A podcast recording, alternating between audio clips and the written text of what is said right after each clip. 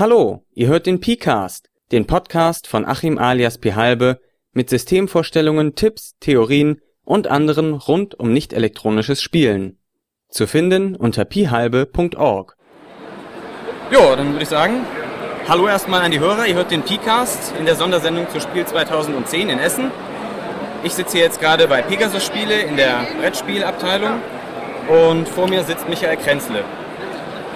Michael, schon mal danke, dass du dir Zeit genommen hast. Gerne. Ähm, kannst du mal ganz kurz sagen, was du jetzt bei Pegasus machst, was man zu dir wissen muss? Ich bin verantwortlich hier für die Pressearbeit, deswegen habe ich dich auch empfangen und ich werde euch jetzt einiges sagen zu unseren Neuheiten, was wir hier auf das Spiel präsentieren im Brett- und Gesellschaftsspielebereich und das ist jetzt meine Aufgabe. Ja, dann würde ich sagen, fangen wir direkt an. Kommen wir zur Sache und zwar, was mir als am deutlichsten erstmal ins Auge gesprungen ist, da ich ja auch so ein bisschen aus der Rollenspielszene komme, ist Quest, die Zeit der Helden.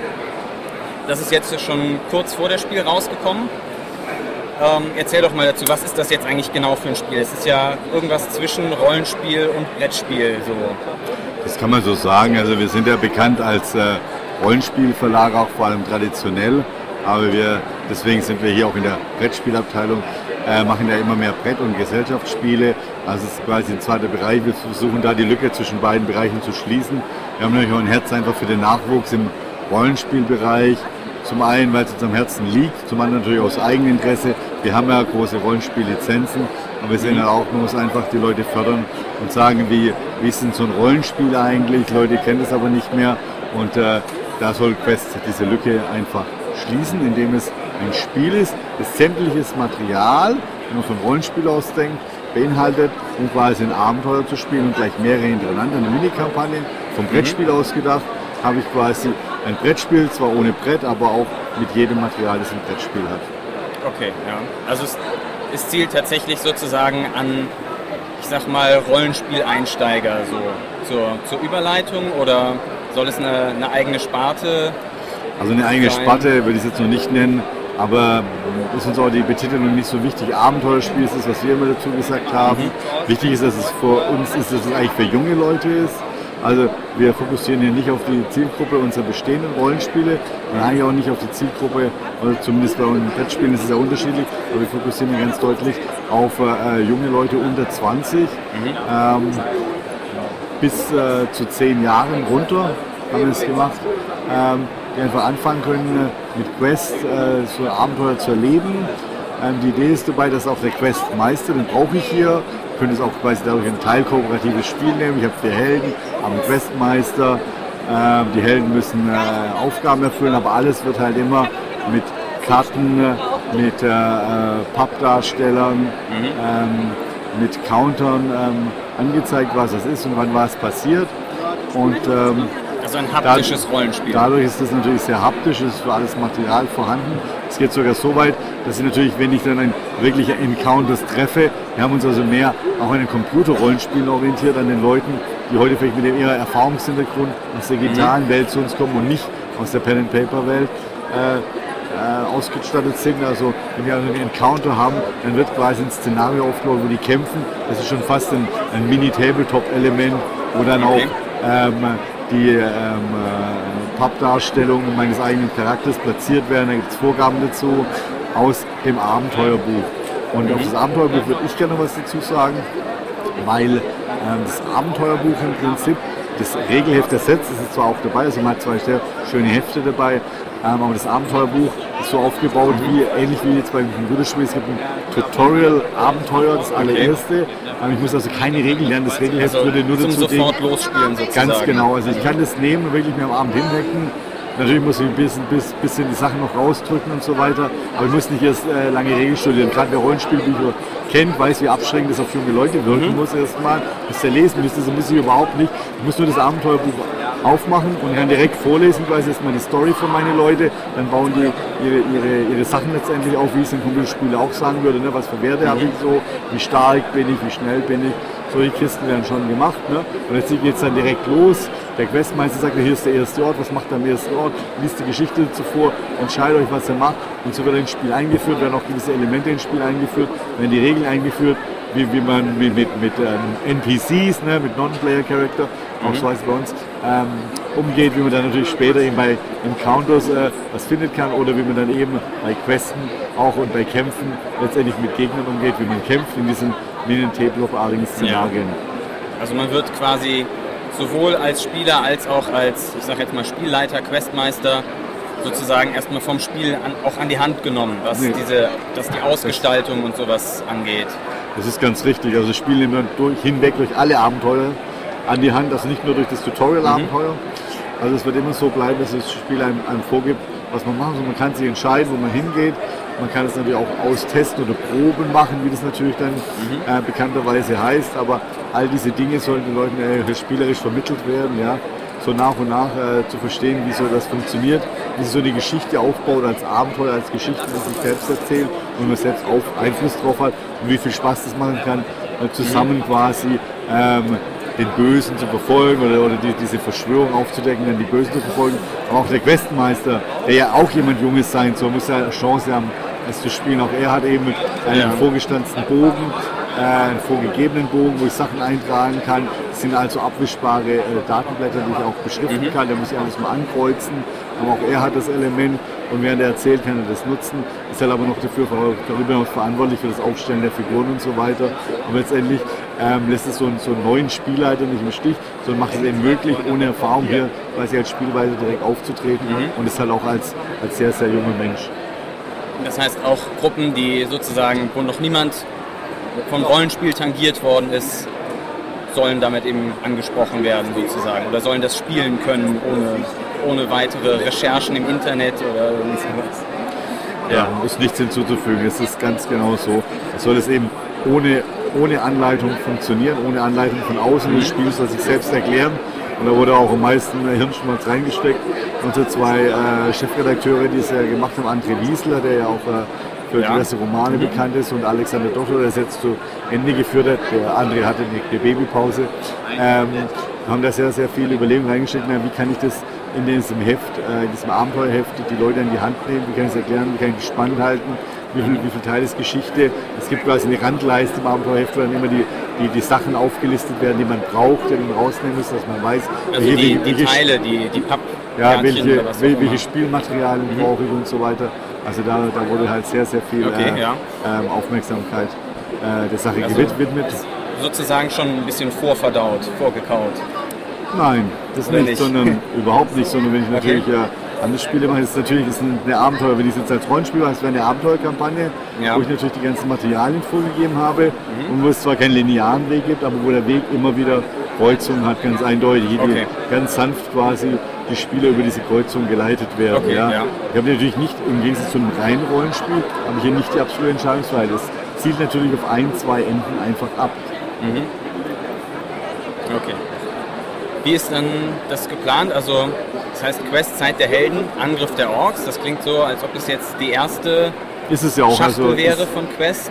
Ja, ist es ja auch. Es steht ja auch drauf, weil Teil 1, Angriff mhm. der Orks. Es wird ein Teil 2 geben, es soll noch dieses Jahr erscheinen. Das heißt, okay. es wird dann äh, da werden noch Helden dazukommen, da werden natürlich neue, neue Abenteuer zu. Naja, wir haben ja auch lang genug entwickelt.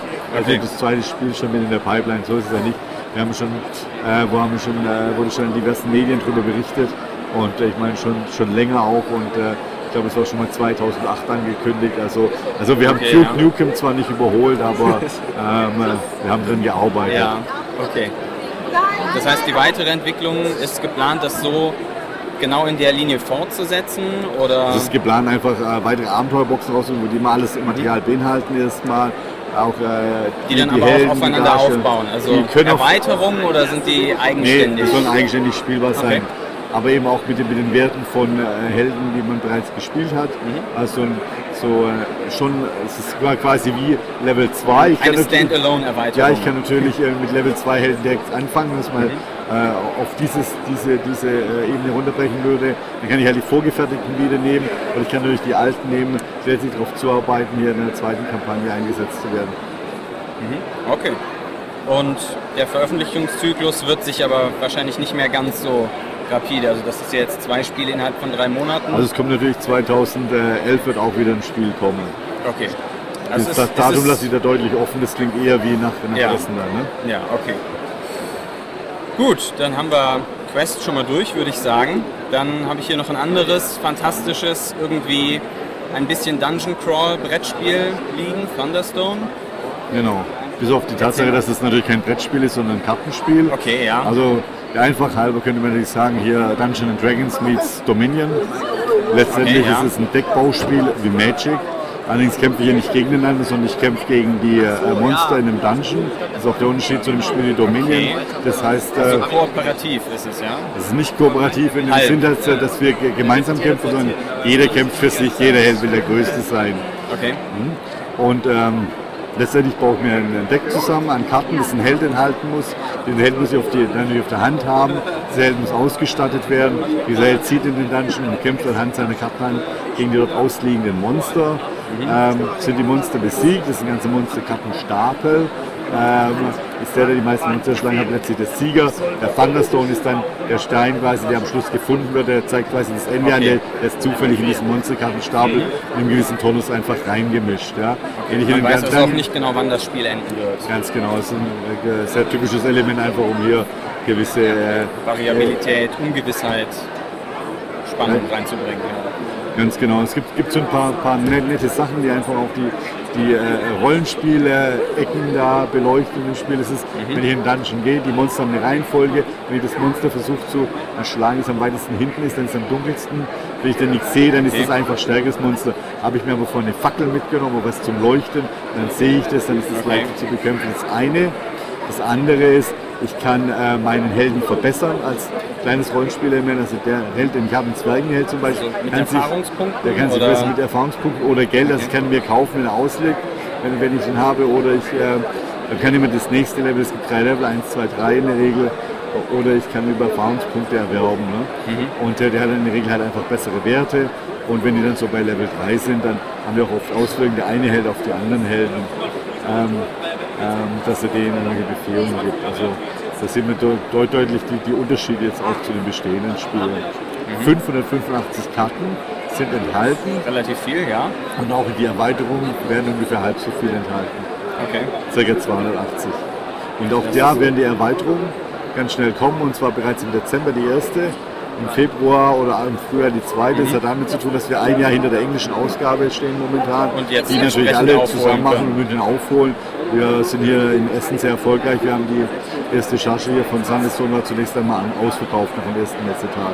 Okay. Wir haben uns das welche nachliefern lassen, wir wollen ja den Kunden auch was verkaufen, so ist es nicht. Also es gibt noch, es gibt so eine Ja. ausreichende Zahl, aber die Leute haben uns ja wirklich die Bude eingerannt mit der deutschen Version, weil man doch die deutsche Version eher haben wollte, aufgrund der vielen äh, Sprachelemente, die das Spiel ja hat, oder aufgrund der, der Regeltexte, die Ja, ja, in den okay. Karten versteckt sind letztendlich. Das ist für wie viele Spieler und in welcher Spielzeit ungefähr? Also es war zwei bis fünf Spieler und die Spielzeit ist natürlich auch variabel. Äh, mit, äh, Abhängig davon, wann der Thunderstone gefunden wird. das zum einen, aber auch, wie viele Spieler letztendlich teilnehmen. Ja? Bei zwei Spielern viel kürzer als bei Okay, klar, ja. ähm, fünf Spielern. Kann man sich da unter den Spielern auch gegenseitig ärgern oder irgendwie Also das die ist- Hölle heiß machen? Es Oder? ist im Prinzip kein Spiel, wo ich mich gegenseitig bekämpfe. Das Okay. ist kein Element, das darin enthalten ist. Das ist ein Spiel, wo man versucht, einfach vor den anderen zu liegen, Im sozusagen. Prinzip ja. Okay, das ist dann Thunderstorm. Dann erzähl doch nochmal was zu Junta, Viva el Presidente.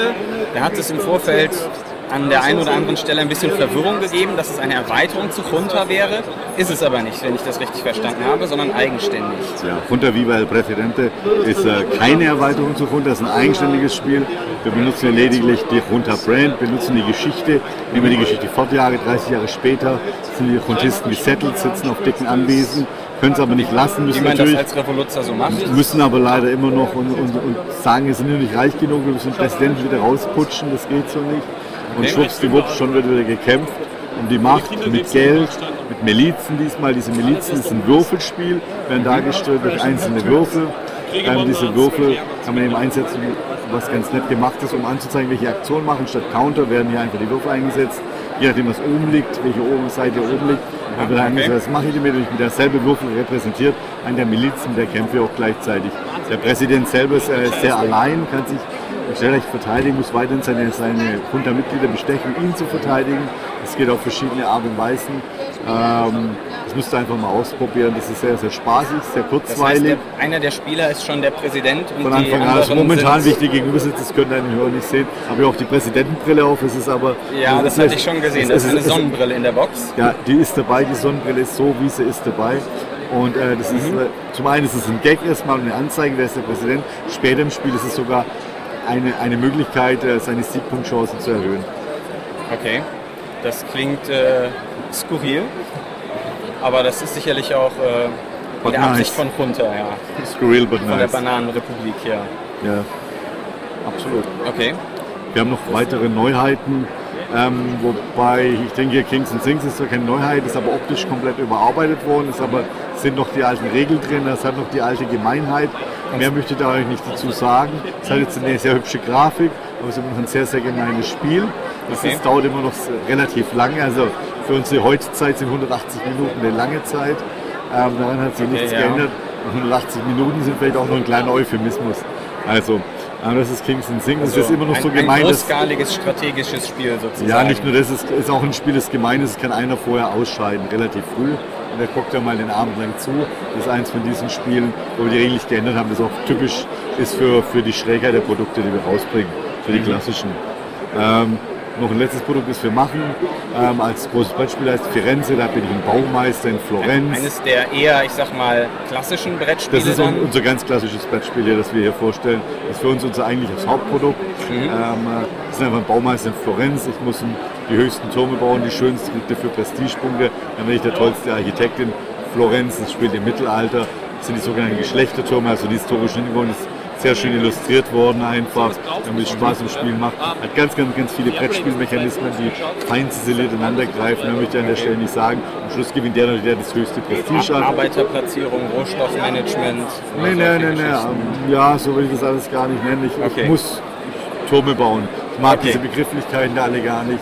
Ich Okay. muss die Türme bauen, ich brauche nicht Rohstoffe dafür, logischerweise. Und ich muss Prestigepunkte werben. Jeder Architekt braucht das hohe Prestige, wer am meisten Prestige hat, kann als Architekt, auch heute ist das so, am meisten Geld verlangen. Ne? Ja, okay. So, mehr gibt es dazu eigentlich nicht zu sagen. Ja, okay. Ich glaube, dann sind wir auch schon so ziemlich durch die Produktpalette hier von Pegasus Brettspiele durch.